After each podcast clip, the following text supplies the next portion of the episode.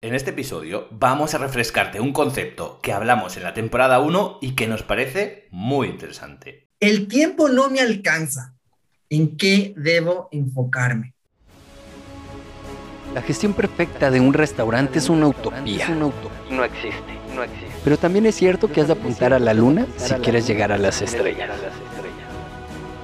Bienvenidos a Restaurante 10X, el podcast donde desarrollamos una visión total global 360 para lograr el éxito en tu restaurante. Y para ello contamos con más de 10 expertos del sector que van a traernos en cada uno de los episodios sus mejores herramientas, estrategias de marketing, gestión y servicio.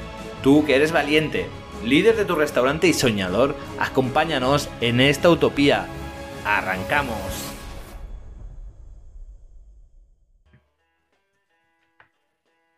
Bueno, bueno, bueno, bueno. Hola a todos. Bienvenidos. ¿Cómo están? Espero que muy, muy, muy, muy bien. Hoy tenemos un tema enorme, bueno, grande, común, que todo el mundo lo ha vivido. Yo al menos lo he vivido por, por algún tiempo, por, por muchos años.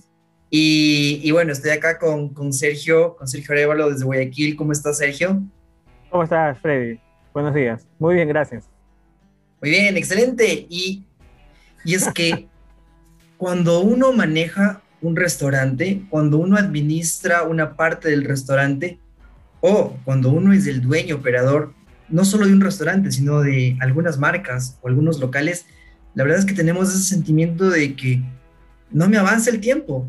Son tantas tareas, son tantas aristas, especialmente eh, en, en, operación, se, se, nos diluye el tiempo, sentimos que no nos avanza y que muchas veces no tenemos vida, o sea, eh, ni siquiera cuando estamos con la familia, no sé si te pasó alguna vez, Sergio, que inclusive fuiste a un restaurante que no tenía nada que ver con tu marca y comienzas a revisar, ay, los precios, ay, el, el servicio de tal persona, ay, no me, no me pidieron el nombre de la factura, entonces vaya, que, que, es, una cosa que te atormenta en la cabeza y que, y que no sabes cómo manejarlo en ciertas cosas. Pero aquí va la experiencia que tú tienes y cómo lo estás manejando, cómo lo has manejado y qué piensas al respecto. Así que sin más, empecemos, Sergio.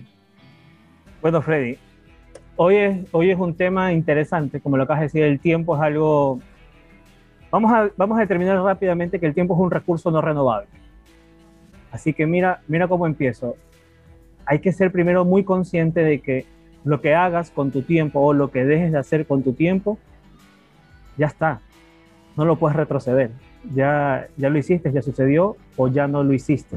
Entonces, bajo este concepto inicial, el tiempo se vuelve muy relevante y todas las personas en diferentes ambientes, no, solamente en restaurantes, deberíamos ser muy conscientes de, de este tema del tiempo, ¿no?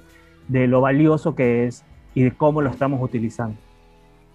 Y es verdad, yo te contaba, ¿no? A veces uno está tan involucrado en los temas de, de restaurantes o, o, tienes un negocio de restaurante o administras un restaurante que es casi inevitable quitarte ese chip y a donde sea que vayas, especialmente comida, vas a estar pensando en cómo lo están haciendo y qué están haciendo mejor o qué están haciendo peor y, y el cajero no me sonrió o sí me sonrió, me abrió la puerta y me gustó o no me gustó y los precios y qué haría yo si estuviera en este negocio. es apagar la mente o hacerle cambiar el chip a la mente es otra cosa compleja, tan compleja como manejar bien tu tiempo. Entonces, hoy vamos a centrarnos en primero en manejar bien nuestro tiempo. De ahí cambios mentales y cómo hacer o crear habilidades en tu, en tu mente diferente será en otra conversación porque es súper extensa y súper súper chévere también. Pero bueno, eh, el tiempo, Freddy. Me encantaría empezar con una frase que la leí, no recuerdo exactamente el autor, no, no la recuerdo, no recuerdo quién escribió, pero decía más o menos así, ¿no? Como que no hay mayor pérdida de tiempo que hacer algo bien que en realidad no era necesario hacer. Mira tú, ¿no? No hay mayor pérdida de tiempo que hacer algo bien que no era realmente necesario hacer. Entonces, eh, con el tiempo y las cosas que hay que hacer, yo lo, hay muchas teorías, hay muchos líderes que han hablado de estos temas, hay muchas prácticas de lo que es importante, urgente, no urgente, importante, ¿no? Los cuadrantes. Pero yo lo quiero hacer muy simple y lo quiero resumir como que en dos partes. Vamos a resumirlo en, en dos categorías al tiempo. Vamos a decir que hay tiempo proactivo y tiempo reactivo. ¿Ya? Y vamos con el más fácil, el tiempo reactivo. El tiempo reactivo es aquello, aquel tiempo que le dedicas a todas las cosas que no estás controlando tú y que te toca hacer. Entonces, estás ahorita, estamos ahorita grabando un podcast y viene tu esposa o tu hija y te dice, oye, pasó esto, tienes que venir para acá en este momento y, y, dale, no lo tienes planeado, tienes que ir porque es algo que, que tienes que reaccionar de algo que está pasando, ¿no? Eh, o estás en un restaurante y te dicen, oye, me quedé sin botellas para llevar. Tengo que, tienes que resolverlo en ese momento. No, no lo tenías planeado, no lo tenías programado ni agendado en ir a comprar botellas tal vez, pero sabes que si no las compras no vas a poder despachar y tienes, vas, a perder clientela y vas a, a, quedar mal. Entonces, te toca resolverlo. Entonces, todas estas cosas que te toca hacer, vamos a llamarlo así, son cosas que te, te toca hacer, vamos a llamarlas como tiempo reactivo. Tiempo reactivo es aquel tiempo que, que podemos llamar al tiempo que te, te reaccionas frente a situaciones de la vida situaciones que no dependen enteramente de, de, tu control en ese momento. ¿Ya? Y el tiempo proactivo. Vamos a llamar el tiempo proactivo a todas aquellas cosas que tú decides hacer, a todas cosas que tú sabes que tienes que hacerlas para lograr algo que quieres lograr que aporte valor, ya sea a tu vida o a alguien más, ¿no? Que aporte valor. Esa es como vendría a ser la norma de un tiempo proactivo. Lo que haces con tu tiempo que agregue valor, ¿ya? Entonces, si yo tengo programado una sesión de, de, feedback con un administrador de un restaurante mío, y lo tengo programado de 10 de la mañana a 11 de la mañana a una hora, vamos a llamar que eso es un tiempo proactivo, porque estoy dando un feedback, porque estoy conversando con un colaborador, porque estoy generando liderazgo con, con alguien de mi equipo que me va a servir. Entonces, y aparte lo ayudo a crecer. Entonces, eso vendría a ser el tiempo proactivo, por decirlo de alguna manera. ¿ya? Entonces, una, una primera reflexión que tendríamos que hacer es de mi día, de mi día, de mi día operativo, por llamarlo de alguna manera, porque parte del día estás comiendo, estás durmiendo, estás haciendo muchas cosas, pero dentro de mi día operativo, de las X cantidad de horas que yo trabajo o estoy activo, ¿cuánto tiempo proactivo tengo? ¿Cuánto tiempo proactivo tengo? Entonces, yo creo que lo primero que hay que hacer es autoconsciente, ¿no? Saber si estoy viviendo todos los días reactivamente apagando incendios o, o levantándome sin saber qué tengo que hacer y esperando nomás que pasen cosas para resolver y mi tiempo se va todo el día. Y da la apariencia de como estuviste ocupado, porque claro, estuviste haciendo cosas, no es que estabas sin hacer nada, estuviste, da la apariencia de que, uy, hice muchas cosas hoy día. Sí, pero no son cosas productivas realmente no son cosas necesariamente que agregan valor o no son necesariamente cosas que te ayudan en un crecimiento, sea el cual sea, emocional, personal, económico, laboral, el crecimiento que estés buscando, ¿no? Entonces, la primera autorreflexión que deberíamos hacer todos, lo que estamos escuchando esto es, ¿cuánto tiempo proactivo tengo el día? Y si te das cuenta que la respuesta es casi nada, pues lo segundo que tienes que ponerte a pensar es, bueno, ¿qué voy a hacer al respecto? ¿no? ¿Cómo voy a, a empezar a determinar este tiempo proactivo en mi vida, ¿no? Y seguramente, pues no es una tarea simple, pero parte de una gran pregunta que te tienes que hacer, ¿no? ¿Cuánto tiempo proactivo tengo en mi día? ¿No? Y cada vez empezar a trabajarlo un poco más. Perfecto. Bueno, eh, antes de, decir mis comentarios, pues recordarles a todos que eh, somos restaurantes 10X y en restaurante 10X ya estamos también ahora en Clubhouse, así que les invitamos a todos los que por el momento tengan iPhone eh, y quieran entrar, pues nos escriben, pueden escribirnos al restaurante 10X en, Instagram o a Freddy Viteri S también en Instagram.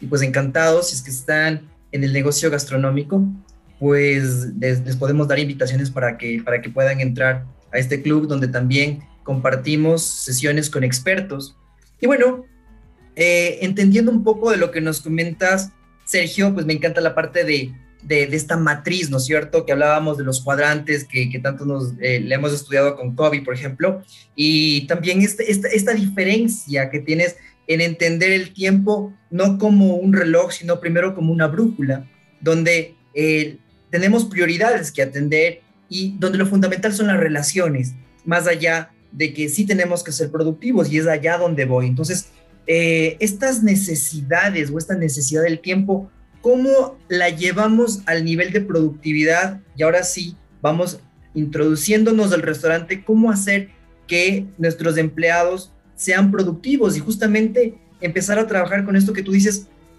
Algún chef te va a decir, oye, pero he estado ocupado, eh, he hecho millones de cosas. O sea, yo siento que, mira, o sea, mira cómo estoy hasta sudando de tanto trabajo que, que he estado corriendo. ¿Cómo, le, cómo, ¿Cómo decirle a él, bueno, pero significa eso que fuiste productivo? No, ¿cómo llegas a, a, a, los, a los gerentes, a los administradores del restaurante? Bien, eh, voy a tratar de graficarlo. Voy a tratar de graficarlo. Esto funciona así. A mayor nivel de responsabilidad y liderazgo, a mayor nivel de responsabilidad y liderazgo, tu tiempo tiene que ser menos ocupado y más productivo. ¿Ya? Entendiendo lo que habíamos hablado hace un momento, que es productivo y que es estar ocupado. A mayor nivel de liderazgo, tienes que ser más productivo y menos ocupado. Entonces, una de las primeras cosas, dependiendo de tu nivel de liderazgo que tienes que entender es qué me quita tiempo.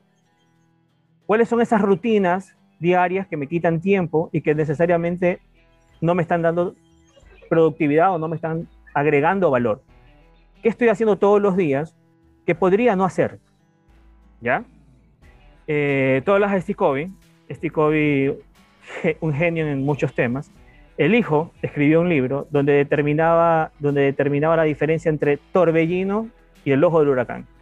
Y torbellino es todas aquellas cosas que parecen que, te, que tienes que hacer. Son rutinas, son cosas que, que te quitan tiempo. Y el ojo es aquellas cosas que si tú las hicieras y te dedicas solo a hacer eso, todo lo demás se da por naturaleza. Entonces, ¿qué es lo que tiene que hacer un líder en un restaurante? Llámese chef, llámese administrador, llámese gerente, ¿no? ¿Qué es lo que realmente tiene que hacer un líder? Un líder tiene que generar resultados con la gente que tiene, ¿ya? Eso es lo que tiene que hacer un líder. Lo decía Peter Drucker, ¿no? Peter Drucker decía, si no hay resultados, no hay, liderazgo, ¿ya? Entonces, el resultado va a determinar en gran parte tu nivel de liderazgo. ¿ya? Y tú para generar resultados, como tú no puedes hacer todo tú solo, porque pues, pues es imposible lograr o, o hacer 10 cosas al mismo tiempo, necesitas trabajar a través de personas. Y para trabajar a través de personas, tienes que tomarte el tiempo de enseñarles cómo hacerlo, de acompañarlos en el momento, de hacer coaching, de hacer mentoring, de dar feedback. Y todo eso, si no tienes tiempo para hacerlo, no lo vas a hacer. Entonces, si tú dices como un chef, no, ¿sabes qué? Yo alguna vez trabajé con un chef que me decía, yo llegaba al restaurante y digo, ¿dónde está el chef? No, es que fue a comprar. Y yo, ¿qué hace el chef comprando? No, lo que pasa es que como había mandado a los cocineros a comprar y le habían comprado mal, decidió ir él. Está mal. Él no tiene que salir a comprar. Si el cocinero lo está comprando mal, lo que tienes que hacer es enseñarle cómo comprar. Y si le enseñaste cómo comprar y sigue comprando mal, tienes que buscar otra metodología de enseñanza. Entonces, hoy la tecnología es fabulosa, Freddy. Entonces, si tú lo mandas a un chico con un celular a comprar y le dices, oye, antes de que metas al, al carrito de compras cualquier cosa, mándame una foto y te voy aprobando, ya está. O sea, hay mil formas. O sabes que voy a hacer una, video, una videollamada y ponme frente a lo que estás escogiendo para ver si vale la pena. O sea, la fácil o la, o la, o la, o la reactiva en este caso es me voy yo porque la persona que estoy pidiendo no lo está haciendo bien. Entonces, yo se lo pongo a los chefs de la siguiente manera, ¿no? Yo le digo al chef, no, tú trabajas ocho horas, por ejemplo, en un día, pero trabajas con cinco personas más que trabajan ocho horas. Si yo tengo cinco personas de ocho horas y tengo contigo ocho horas, yo diariamente tengo 48 horas de personas en cocina. Entonces, le decía justamente la semana pasada, que estaba dándole un feedback al chef, le decía, esas 48 horas al día de trabajo te representan. Entonces él me decía, ¿cómo me representan? Sí, si, si tú tuvieras 48 horas en un día y hicieras tú todo solo, el resultado que estamos teniendo por día es el resultado que te representa a ti. No, Sergio, no, porque cuando yo estoy hacemos de esta manera y cuando no estoy pasan este tipo de cosas. Listo. Entonces, ahí está tu tema de gestión del tiempo. Cuando tú logras que esas 48 horas en el ejemplo que te estoy dando, te representen, significa que estás utilizando tu tiempo de manera correcta y productiva. Porque te estás tomando el tiempo de enseñar, te estás tomando el tiempo de corregir, te estás tomando el tiempo de hacer acompañamiento, de hacer mentoring, de hacer coaching, que son todas las cosas que debería estar haciendo un líder. Sí, también va a operar en un momento, también va a hacer otras cosas, pero tiene que hacerlo de la manera más productivamente posible. Entonces, si va a crear una presentación de un plato, hacer la presentación al lado de alguien que le está enseñando, ¿no? Y decirle, mira, se hace de esta manera, se hace de esta otra manera, se pone arriba, se pone abajo, se presenta de izquierda a derecha, se limpian los bordos, o sea, enseñarlo a cada paso. Eh, entonces, estableciendo un poco lo que me estabas preguntando, ¿no? Una de las maneras de medir también tu capacidad de liderazgo para saber cómo estás gestionando tu tiempo es qué tanto hablas en un día con alguien. ¿Llegas a tu casa cansado de hablar o llegas a tu casa cansado de operar? Si estás llegando a tu casa cansado de hablar, pues estás ejerciendo de alguna manera mejor tu liderazgo que si estuvieras cansado de estar haciendo cosas y corriendo a cada rato, que era el ejemplo que me decías, ¿no? Porque da esta falsa sensación de pasé corriendo, estoy sudando, estoy de un lado para otro. Y cuando tú estás en ese movimiento, el tiempo pasa de una manera para ti. Tú sientes que está pasando muy rápido y que estás logrando todo lo que quieres, pero no necesariamente es así. Sí, muy bien, excelente. Eh, me encanta porque de aquí vamos a pasar de la parte individual a la parte colectiva. Eh, pero bueno, también algo que quería comunicarles a toda nuestra audiencia es que eh, hace pocos días acabamos de, revisar una noticia de que estamos relativamente poco tiempo en el, podcast de, de, Apple, ¿no es cierto? El Apple Podcast. Y bueno, al menos aquí en Ecuador estamos en octavo lugar, en el top 10, dentro del top 10, octavo lugar, dentro de los podcasts más escuchados en Ecuador en eh, management. Y entonces estos números van acompañándonos increíblemente bien. Igual estamos en buenas posiciones en, en España y en México, pero llegar al top 10 pues nos parece un hito que es, bastante bueno para celebrarlo. Y dicho esto, me encantaría conocer ahora el tema del equipo, porque claro, cuando estás uno a uno, estableces un coaching personal, estableces eh, un mentoring, ¿no es cierto? Uno a uno. ¿Cómo manejarlo cuando ya tienes equipos de alto desempeño? Cuando tú eres el chef y manejas 10 personas, cuando tú eres un gerente y manejas, eh, bueno, todo un equipo de cocina, todo un equipo de, de servicio. Bueno, te cuento que hace, ¿qué serán? 12 años atrás tuve la, oportunidad de manejar por primera vez equipos de 100 o 120 personas. es imposible estar al lado de 120 personas porque ni por más que le dediques poquito tiempo a cada una, no te alcanza las horas del día para estar con todas. Entonces, siempre van a haber personas que destacan, siempre. Mientras más grande es el grupo, pues más probabilidades hay de personas que destaquen. Entonces, una de las primeras cosas que, recomiendo cuando ya son equipos grandes de trabajo es encontrar a los que destacan. Y es fácil, porque destacan. Entonces, no, hay que buscarlos tanto, ¿no? Destacan por sí mismos. Y comenzar a, a reasignar en cascada aquellas cosas que tú crees que pueden hacer en ese momento. ¿Ya? Hace un mes atrás renunció una mano derecha mía porque estaba emprendiendo su propio negocio y yo, pues es genial que se vaya a hacer su propio negocio, me encanta, pero me dejó un vacío que no tenía muy programado. Entonces, ¿qué hicimos? ¿No? ¿Qué hacemos en equipos grandes? ¿no? Entonces, dividimos la, la bodega en dos partes, en dos partes físicamente. En un lado tenemos papel y en otro lado tenemos alimentos. Y cogimos a una persona y le dijimos, tú te vas a encargar de todo papel, vas a manejar los cartes del sistema, vas a responsabilizarte de hacerme pedidos y yo te voy a enseñar a cómo hacerme pedidos de papel de todas las marcas y tú me vas a decir qué estuche, qué vaso, qué tapa necesitas y a su mismo vez tú vas a recibir la petición de los diferentes puntos y a la otra persona le dice lo mismo pero con comida. Claro, al inicio va a ser un poco más complejo porque son juniors, son personas que, que están recién desarrollándose, pero no le voy a dar a una persona toda la responsabilidad de todo el abastecimiento. Lo reparto. A uno le doy papel, al otro le doy comida y al otro le doy crudos, porque unos son procesados y otros son crudos. Entonces, repartimos el trabajo de tal manera que se vuelva más simple de hacer, más fácil, para que también estas personas ganen confianza de que lo están haciendo bien y poco a poco le podemos dar más responsabilidad. Número uno. Número dos, ¿qué pasa si se equivocan? El error va a estar enfocado o en papel, o en crudo, o en producido. No va a estar enfocado en todo. No nos arriesgamos a, a caernos en todo, ¿ya?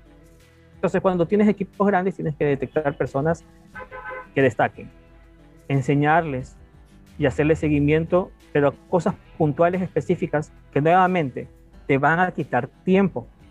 Te van a quitar tiempo. Si yo asumiera la responsabilidad de la persona que salió, ¿qué pasaría? Tendría mensajes todos los días de personas que me piden papel, que me piden producto procesado, que me piden producto crudo, y me volvería loco porque no podría yo manejar tantos, tantas variables al mismo tiempo. Pero si lo reparto en tres personas, en tres lugares diferentes, y lo organizamos y, y definimos, digamos que nuevos procesos o nuevas metodologías muy fáciles de entender, me apoyo en otras personas y, y me- ya, no, ya no me quitan tiempo. Y mi tiempo se vuelve productivo. ¿Por qué? Porque cuando me llame el que maneja papel, lo que voy a hacer es enseñarle a manejarlo bien. No le voy a yo hacer la tarea de manejar yo el papel. Le voy a enseñar cómo hacerlo. Para que después de un mes de acompañamiento lo hace solo. Y seguramente lo va a hacer mejor que yo porque va a estar solamente enfocado en ese tema. Y lo que habíamos definido hace un mes atrás son reuniones semanales. Semana a semana me vas a presentar a cada uno de los tres líderes. Entonces dedico una hora a la semana con estas tres personas junior a que me digan qué novedades tuvieron, cómo lo hicieron y qué cosas quisieran que sean diferentes. Entonces también le da la potestad a ellos de que piensen por sí mismos y te digan, creo que deberíamos cambiar esto. Los escucho, más mi experiencia les digo lo que considero que está bien o de acuerdo o no estoy de acuerdo, compartimos y mejoramos. Pero hacer esto durante un mes que me merita una hora semanal, son cuatro horas al mes, y no tengo que andar yo metido haciendo los pedidos de todo por esta persona que salió. Y Dios mediante, en tres meses o en seis meses, que uno de los tres destaque y que yo diga, esta, de estas tres personas hay uno que puede cubrir a la persona que se fue, va a ganar más y va a tener más liderazgo y va a ser un proceso que va a decir a toda la compañía, le va a decir, oye, estamos creciendo. ¿Sí? Porque, claro, lo más fácil es o me hago cargo yo y estoy súper ocupado todo el día resolviendo problemas o contrato a alguien que suple, que tenga ya toda la experiencia y nadie de mi equipo crece. ¿Ya? Entonces, no sé si respondí la pregunta. que- No, sí, sí, sí, sí. La verdad es que aquí yo rescato algunas cosas, como por ejemplo la función, una de las funciones fundamentales del líder es formar líderes, es formar líderes. Eso por un lado. Luego, no caer, no caer en esto que es el eh, micro, micromanagement, ¿no? Que es un error en el cual podemos caer. En el momento en que yo quiero asumir y hacer todo, caigo en el error del micromanagement y termino justamente de lo que estamos hablando con mi tiempo súper restringido. Y algo que también nos puede ayudar, creo que esto lo, lo, lo recibí de un líder en, en Bogotá, en Colombia, el tema de, por ejemplo, en el negocio de restaurantes, cuando tú eres un líder, sí puedes tomarte ese minutito, o a veces hasta cinco minutos, que es lo, lo normal, de conversar cada uno con cada uno de tus, de tus empleados. Y entonces, el impacto que causas, eh, al- alguna vez yo también estaba con, con 100 empleados, pero tomarme cinco minutos, un café con un empleado por día, en tres meses, básicamente ya cubrí la mayor parte de, mi- de mis empleados para que me conozcan como líder. Y eso tiene un efecto realmente muy, muy, muy, muy bueno. Ahora, algo que también quería ah, eh, hablar con, la, con, con nuestra audiencia, con nuestra audiencia eh, todas las personas que, que nos siguen, que escuchan este, este podcast, eh, pues invitarles a, a que, a que nos escriban en, en Instagram, que nos digan si es que están de acuerdo, si es que no están de acuerdo, si es que ellos tienen una historia que contarnos que también eh, diga, "Sí, yo lo viví, yo no lo viví, o eh, que, que nos pregunten, o sea, qué podrían hacer en casos específicos que ellos tengan con, con situaciones difíciles y complejas. Estamos totalmente abiertos en Restaurante 10X como para escribirles y causar esta, esta, estas ideas para que puedan resolverlo de una, de una forma, de una forma eh, no sé si sencilla, pero en todo caso sí bien efectiva. Eh, también preguntarte si es que quieres acotar algo, Sergio, y también cómo te pueden encontrar a ti en redes sociales, cómo se pueden contactar contigo. Bien, Freddy. Recordando un poquito lo que decías del café, tienes toda la razón y, y no, quería que se me vaya la idea. Eh, pónganse a empezar todos cuántos cafés se toman al día, o cuántos tés, o cuántas botellas de agua, o cuántas veces están solos con, con una bebida y en vez de hacerlo solo, pues hazlo con alguien de tu equipo. Y sabes que, como tú lo decías, ¿no? parte de manejar bien el tiempo también tiene que ver con relaciones. Es afianzar las relaciones en ese pequeños cinco minutos, cuatro minutos, ¿no? No necesariamente hablar de trabajo ni de directrices, porque qué, qué, qué turro, mi jefe me llama para tomarse un café conmigo y hablarme de trabajo, sino cosas como qué estás haciendo, cómo te va, cómo te sientes. Genera un impacto genial. Y sí, si lo hicieras una vez al día y estás cinco, seis o X cantidad de días a la semana, pues abarcarías una gran cantidad de gente y es una buena práctica que la recomiendo. Así que excelente tip en ese tema. Eh, respecto a cómo me encuentras, pues me encuentras en Instagram como arroba Sergio Arevalo.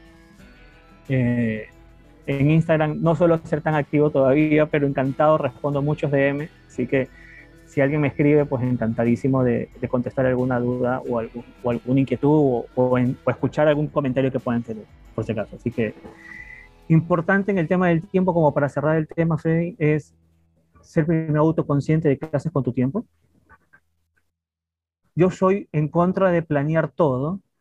Eh, imagínate tener una vida cuadrada y toda planeada, qué turro, qué feo, no sé, en lo personal no, pero sí tienes que agendar aquello que no puedes mover. Entonces, si yo agendo que voy a conversar con un gerente, si yo agendo que voy a conversar con un chef, eso no se mueve eso está agendado. Y así tengo también tiempo para poder agendar otros temas o, o tiempo para dedicarle a ciertas cosas que pueden salir improviso. Pero preocúpense de agendar aquello que agrega valor a su vida y aquello que puede agregar valor a otros también. Entonces, el tiempo es, el tiempo es hermoso y el tiempo pasa, así que yo creo que mientras más crecemos y más adultos nos volvemos, sentimos que el tiempo pasa más rápido.